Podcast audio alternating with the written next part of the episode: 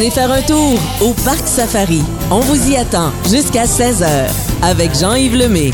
Oui, Jean-Yves Lemay et Jean-Pierre Ranger, le président du Parc Safari. On est en direct à Hemingford aujourd'hui. On aura des invités dans les prochaines minutes. Yvan Lapalme et euh, Monique Forgue de Granby, des artistes peintres qui vont venir nous parler. Mais pour l'instant, Jean-Pierre Ranger qui reçoit des invités au Parc Safari. Il y a plusieurs invités ici. C'est complet aujourd'hui, mais il y a encore de la place, Jean-Pierre. Il y a toujours de la Il y a place. au toujours Parc de la Safari, place. Mais mes invités présentement sont euh, des gens avec qui je faisais du ski il y a de ça euh, bien des années. Oui. Euh, le coach de l'équipe nationale, Ah. euh, des gens qui sont allés aux Olympiques, aux championnats mondiaux de ski. Wow. Et euh, la semaine prochaine, je reçois Madame euh, la sénatrice, euh, ex-sénatrice euh, Nancy Green avec son mari, qui était mon entraîneur à l'époque où je faisais du ski. Fait que c'est une autre, une autre époque, mais tous des petits jeunes de, de, de 80 ans, 80. Oui. Et, euh, bref, autour d'une table, ça fait mille années d'expérience. Je comprends. Et Ben de oui. magnifiques souvenirs. Ben oui, c'est une journée parfaite aujourd'hui. Vraiment, il n'y a pas un seul nuage dans le ciel. Il fait beau, il fait chaud. Ça donne envie de se baigner, d'aller au parc aquatique. Puis il y a des gens ce matin qui sont venus tôt, qui ont bénéficié des camions de brousse électriques. Et ça, c'est important qu'on en parle, Jean-Pierre. Euh, C'est important pour nous parce que c'est un engagement que nous avons pris euh, dès 2002 quand j'ai eu l'occasion d'acheter le parc Safari, c'est-à-dire de regarder comment euh, réduire l'empreinte écologique d'une entreprise comme la nôtre. On travaille à la préservation des espèces, à la conservation des espèces dans les meilleures conditions possibles. Un safari, c'est différent d'une nation zoologique urbaine Oui. parce qu'ici, on peut reproduire des espèces.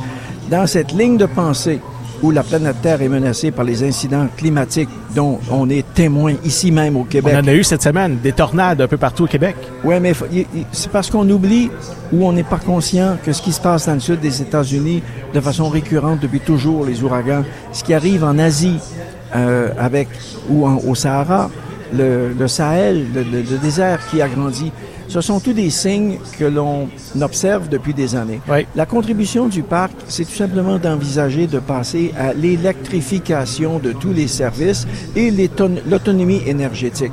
Nos voisins au sud, au Vermont, Oui. eux ont fait ce virage au niveau agricole, au niveau des villes, au niveau des maisons.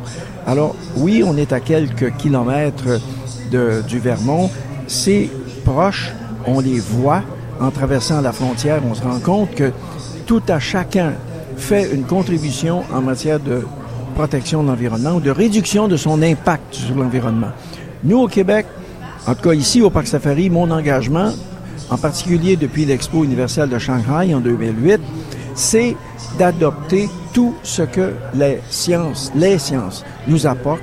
Et les camions de brousse de M. Bédard à Saint-Jérôme, c'est une idée que j'ai... D'abord, je l'ai lu dans le journal des affaires.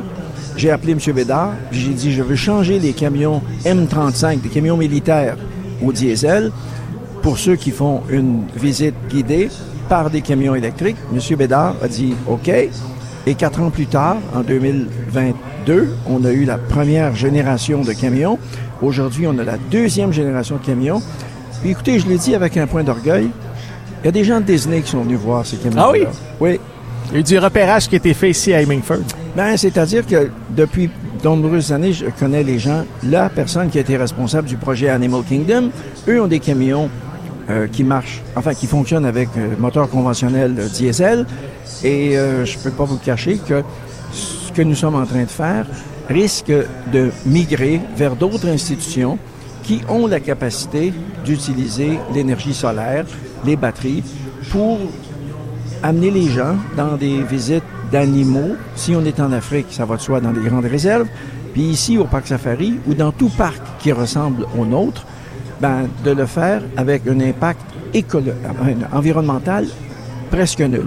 Il faut pas se cacher qu'il faut, produire l'électricité pour charger les batteries, mais on a la chance ici d'avoir l'Hydro-Québec. Puis là, vous avez commencé euh, par neuf. Vous avez fait un rodage, déjà une année, une année et demie à peu près de rodage. Ça va bien jusqu'à maintenant? Ça va très bien. Et l'an prochain ou en 2025. Ça va dépendre des résultats financiers parce que vous savez que ça coûte assez cher. Oui. Et la conversion que nous devions faire en deux ans, cette année et 2024, euh, les résultats là, des trois dernières semaines, avec la pluie qui nous est tombée dessus depuis la Saint-Jean-Baptiste, euh, nous amène à être prudents et dire, bon, OK, il faut qu'on trouve un moyen de financer l'achat des neuf autres camions. Et quand on en aura 18, 50 passagers, capacité d'à peu près 8000 personnes par jour.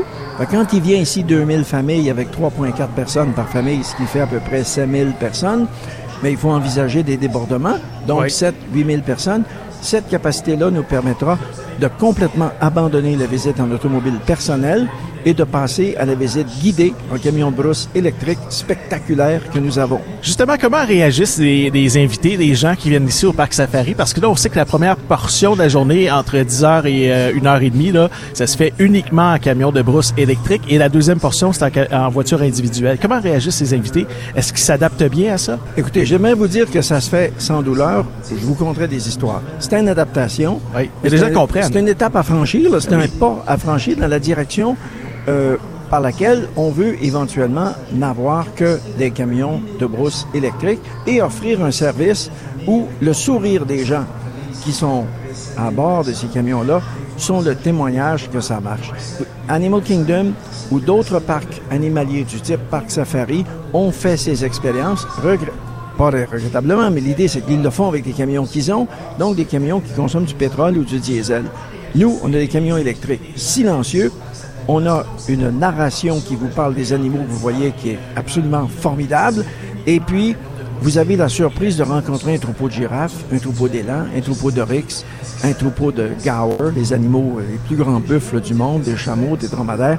Et ça, c'est comme si on était en Afrique, au cœur du Québec. Et ça, c'est la spécificité du parc. Et de le faire en camion de brousse silencieux, je crois sincèrement que c'est un élément de différenciation de ce que nous sommes par rapport à toute autre institution zoologique. Absolument. Puis il n'y a pas de congestion parce qu'il y a évidemment moins de véhicules sur euh, la route à ce moment-là. Puis Comme si vous étiez en Afrique, c'est ça le parc safari Oui. depuis 50 ans. Il y a aussi une diète spécifique pour les animaux. Je vendais de la nourriture ici spécialement pour les animaux au Parc Safari. Ça Oui. aussi, c'est important. On appelle ça des friandises. Ah, des friandises. Euh, on a le droit de prendre le vocabulaire Ouais, des ouais, enfants. c'est des bonbons pour animaux. Oui, absolument. Exactement. Merci beaucoup, Jean-Pierre Merci, je vous souhaite une bonne journée, puis tout le monde, venez faire un tour au parc, il fait beau. C'est Ben oui, on, vous attend. Toute la famille s'amuse ici en direct du Parc Safari. On vous y attend jusqu'à 16h.